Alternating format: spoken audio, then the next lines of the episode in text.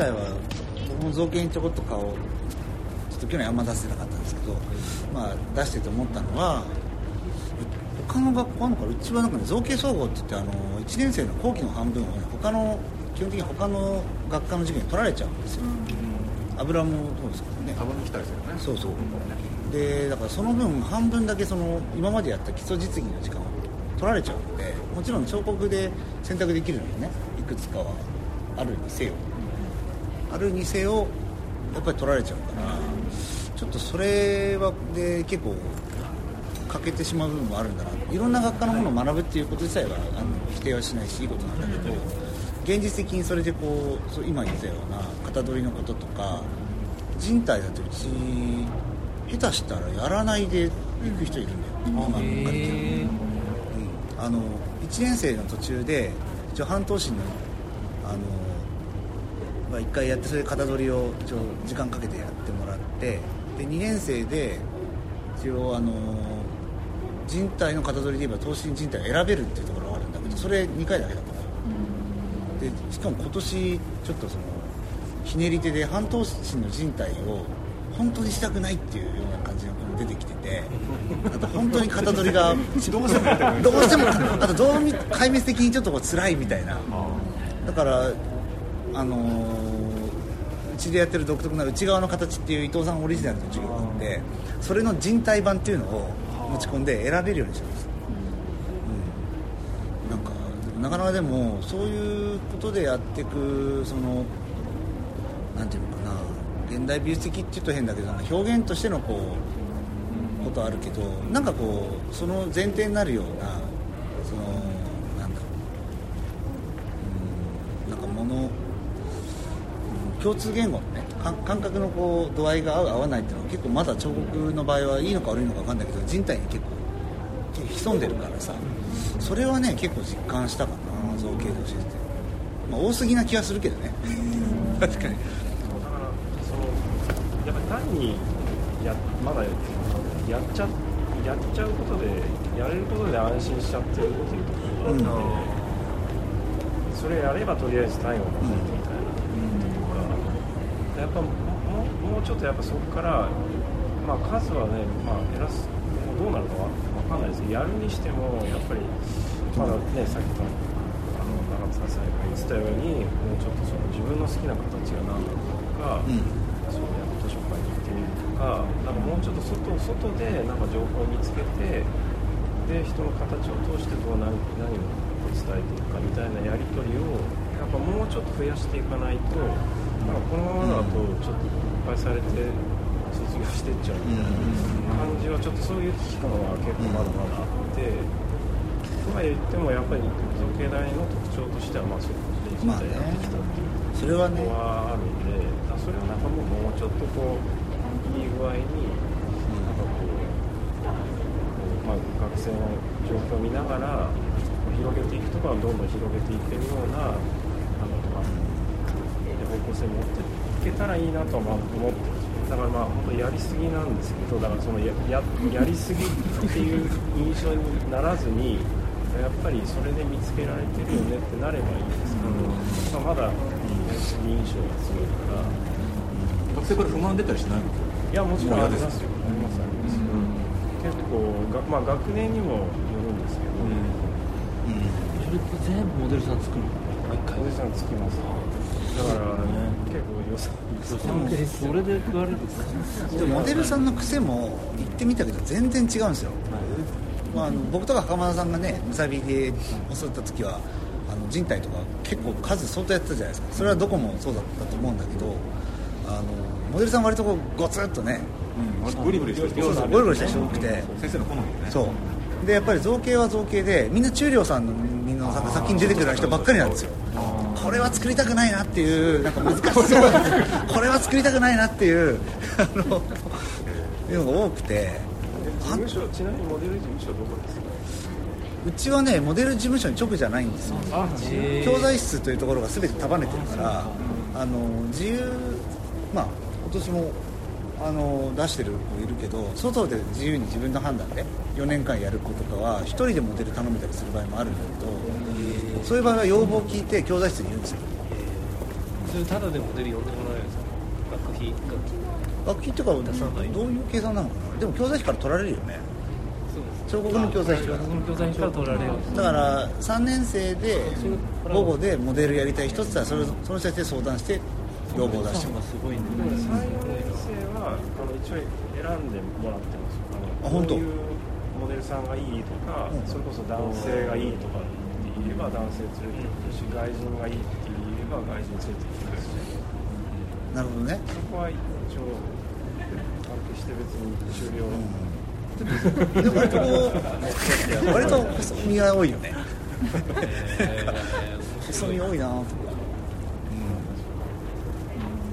自分の細いモデルさん多いね。やっぱり津田先生の。なんかすごいその男性みたいな、彼女が持つ男性んでくるああだからね造形って言って思ったのはなんかそういうことも言語化して話したらいいと思うんですよ。それはダメとか悪いとかじゃなくてなぜそういう人になってきてるのかとかあのそうそうそう。いや辛抱でもね結構そういうの感じたんですよ。あのここに行ってすごいヒョロヒョロの あの大変申し訳ないんですけど大変ヒョロヒョロの辛抱なんですよ。であのムサビって結構ねガチって辛抱を作る違うの作り方。全然違うそれはねあのそれこそ中量風だと思うんですけどあの佐藤さんはもうね粘土つけてからもっと動かしたいタイプなんですよ、あん。まガシリ作るんじゃないんですねでもあの割と僕も芸大しか知らないですけど芸大は割と最初に決めます。だからそう一緒一緒。一緒ですよね。一緒一緒。足もだからたるきと壊しを使うんですけど造形は針金なんですよすごいよね。だから奥あの落ちるリスクもそうですよね。だってチューリさん落としてたんだけどその最後の最後で行くとなんかまた落ちてるみたいな。また落ちてるみたいな。でなんか言うと「いやそれはちょっとあのそれ言えないんですよ」みたいなことを言われ「あそうなんだ」みたいな。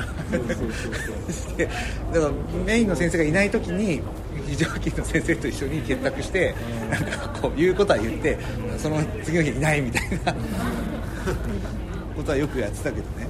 あの一昨年藤森先生と結託してよくやってたああ藤森さんもしっかり作る。藤森さんは割とあの藤森さん造形出身だけどなんかそういうことの意味もやっぱり分かってるから、なんかそれはそうだよねっていう話をしている。でもあのそれがダメっていうよりはそういうことだったらそういうことだっていうのがもっとちゃんと言語化できてると、だって学生わかんないもんね。何やらされてる。最初に出されたもんが、そうまあ、正解だそうとそうそう。うん。まあ、考えないですよねなんかそれが結構その彫刻館のねなんか大学僕は結構最近ご当地彫刻って言ったらいいんじゃないかな。と思うんだけどご当地彫刻のなんか面白さが分かるきっかけになるかなとか粘土のかきべらも作り方が違うからさ。あそうか違うんだよね。そう。作れないあなたは作れないの？ありますよね。いやびっくりした。いやすごいんですよ造形の。小川先生の。あで藤原隼人君ってね芸大から行ってて僕は武蔵から行ってて2人で「はあ」みたいな。もう写メ撮りまくってしまう。作り方が多いな。んかね番線を叩いて叩いてね半円状みたいにして刃物みたいに隠れる。叩き方でなんかで平たいんじゃないんだよね。半円みたいな刃みたいな。感じでそれがぐーっときて曲がって針みたいになってそれがたるきにピュッと刺さるのよこうへいうピッてたるきにでなんかそれをさらにこう巻くみたいなすごいで全然違うんですよ。作り方がなんかものすごくこうかっこいいの。なんか。それを小川先生っていう造形の先生が全員教える授業。でもカキベラってみんな学校で作ってますよね。作って作ってますよね。最近うちは作ってない。えかっこいい。うちは作ってなかっ市販のものを使ってたでも門田学生の時作ってなかっなんか日芸はあのなんだっけ鉄切るこうバンドソーバンドソーを切ってあそれでもむさびもそうじゃなくてそれはそうだね。鋼だそう鋼にして。エンドベラとかも作って粘土ベラも作ってますね。木のやつとかも。こう最咲いて。いやいや最近木べらみたいなの欲しいっていう子が作ったりとかあとうちは高尾さんがいるから包丁？包丁やるよね。いいですね日芸包丁やるよね包丁バンバン。びっくりしたもん。包丁でこうやって裂いてるんですよ。日芸ちょやっぱ日芸おかしいんですね。ただねむさびはやっぱ僕は日芸戦に入った時は彫刻やっぱ兄弟だな。だからカキベラは割と同じでしたよ。あそう。どっちも僕らが学生の頃番宣。番宣じゃねえあのそうそうそう。あのワクソンのワクソンのやつ派でただ樹脂で巻いてませんでした。樹脂。僕らの時樹脂で巻いてたんですよそれ。をスリートってこいやいやいやあのと樹脂でも樹脂で樹脂塗って止めてるらしいそうそうそう。FRP 塗ってた糸の子を糸の子の刃を切るじゃない、でそれをたるきにはめてで番線を23回巻いたらあと樹脂をしかも樹脂の樹脂のこう授業を受けてない1年生がいきなり樹脂とゲルチョップでこう止める。みたいなでこうトゲトゲしちゃダメだぞとか言われて。そう。すげえな。そういうのでしたよ。袴さんの時そうじゃないいやカキベラとかのもう作る指導はなかったと思うしもう作りたい人勝手に作るやつ感じだったと思う樹脂はねなんか邪道だよねでもなんかだから思うとやっぱり樹脂やる人多かったから3年生の先輩もむさびってそういう樹脂樹脂の王国なんだなと思って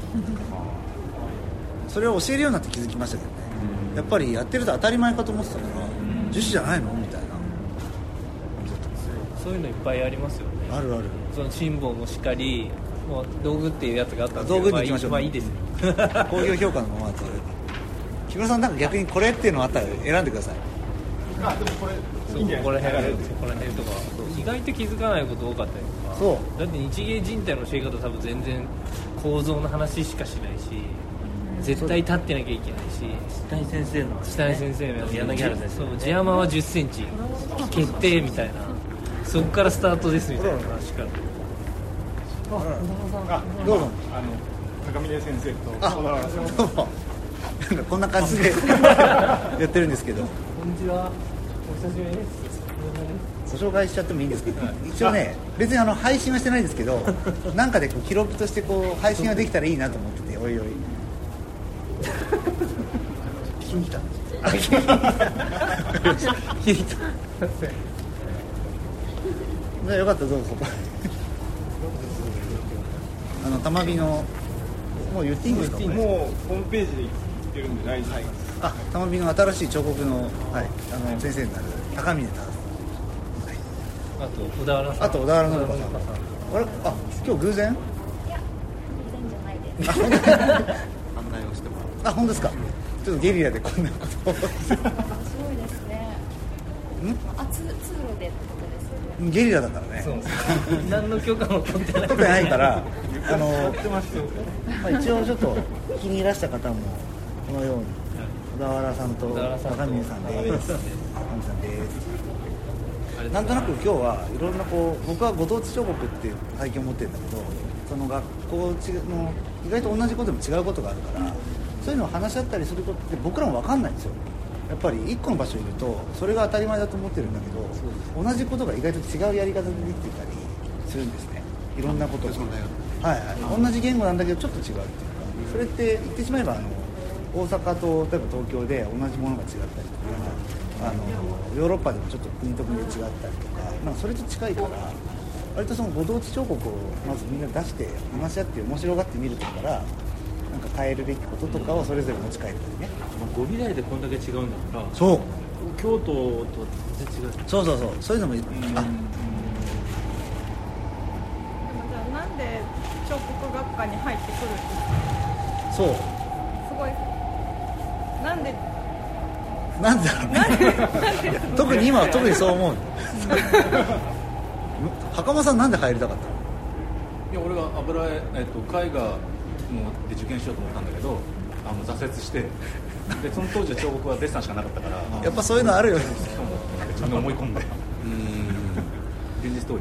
ムサビはね僕らぐらいの頃コーデが多かったですよそういうの。あうん。あ併願する人多かった。閉眼が多かった。コーデと彫刻閉眼してコーデ落ちて彫刻入ったからっていう人が多かったな。西尾さんとかもそうだし。うん。確かうんそうですそうです。だから割とそういう出身の人ってデッサンが割とこう端正っていうか西尾さんも結構パンサーじゃん、そういう人が結構多かったな、うん。だからあんま彫刻っていう言葉を最初からこう乗っけてくる人ってあんまりいなかったんですよ。でもある程度予備校とかでみんなこう教わってくるわけでしょ？その石膏取り3回ぐらいはしてくるみたいな感じなんでしょうかじゃしないです予備校しないですあそうですか。予備校来てる子ほとんどいないですよ。あ本当？あ今は本当？に今今今。あでも一から教える感じ。そうですね。ほとんどいない。あまあ現役性がね相当そう多くなっちゃうというか。ーでも入ってみてじゃない？ですか入ってみて入る時になぜ彫刻館入ったのかしらみたいな感じにやっぱなって入ってくるのかな。我々の頃は。1年生の時ってその彫刻館考える前に、まあ、そこに書いてある通り技術から先に入るじゃないですか。何何にしても、まず基礎の時。ってそのまず楽しむことの課題も入ると思うんですけどまず例えば粘土の扱い方菊練りできないから菊練りじゃあ一回やってみようかとか辛抱も分かんないから辛抱やってみようかみたいなところの技術からまず、まあ、それが一番教えやすいと思うので、そこからスタートしていきながらだんだんこの素材との扱い方をとこう触れ合っていきつつ自分は木より石の方がいいなとか鉄の方がいいなっていうその肌感の感覚でちょっとずつこう移り変わっていくじゃないですかそれの中でなんかちょっとずつ自分の中で彫刻感みたいなのが出てくるっていうか。そのだだからなんかさっき中田さんも言ってたけど好きなものを集めるっていうのは木より石が好きっていうことからじゃあ石やってみようってななるから石の5週間に耐えられるのかもしれないしなんかそういうのにつながってくるような気がしててだから初めからなんか昔予備校で彫刻っぽい描き方で石膏を描かないと芸大通らないよってあったじゃないですか。その彫刻っぽい描き方の流行りもあったそう。下手に描けとかりはこすれとか間違ったラインを肩の上に1個描いてからちゃんとやりました。やりましたよね。こっち一つ落として肩を出すとかそうすると空気感出るよとかそういうことって今どうなのかちょっと分かんないけどそれと今僕らがやってる彫刻って言われてるものとどこまでこう接点と共通点のラインがあるのかなみたいなのは考えるところはあります確かにね。あの彫刻って言いながらあの予備校でやってることってデッサンしかない。そうですよね。まあでそれは粘土を直撃やってる子もいますけど、うん。でもそれをやってじゃあ彫刻が入ってきてそれは一体何だったんだろそうそうそう。だから初めのスタートの時点で間違ってきてるっていうか僕らが求めてる彫刻っていうもののあり方とは違う彫刻のイメージを持って入ってきたものなのかもしれないかなとはうん。ちょっと僕最近思ってる、うなあと彫刻なんかあのあとちょっと受験的に言うとあの AO とかでね、今 AO って言わないのか。あの早めに入ってくる人いるじゃん高校とかで、そうだねそこでなんかもう止めてる子も多いんですよね、うん。なんかそういう感じはするかなだからあと彫刻っていうのはフィギュアのことですとかね。なんか自分の中で一回こうかたそういうのそういう子いる？まあそそこから入ってもいいんだけどなんかそのままの感じになっちゃうとそうすると多いかもしれないですね、うん。でフィギュアでもいいんだけどフィギュアで彫刻って言うとしたらっていうことを別に彫刻じゃなくてもいいんだけど何でもいいんですよ。絵画でも映画でも。なん料理でも何でもいいんだけどフィギュアが好きでずっとやるならそれでいいんだけどフィギュアを仮に彫刻と言うとしたらっていうこう課題を自分で自己設定できればなんかちょっと違うフィギュアになるかもしれないしその業界でも面白いことができる人もいるかもしれないしとか、まあそのきっかけになんか課題っていうかその大きい名前が1個あってもいいのかなっていうのは教育上は思うんですよね、なんか願いとしてはもうちょっと違うことになるさっきあの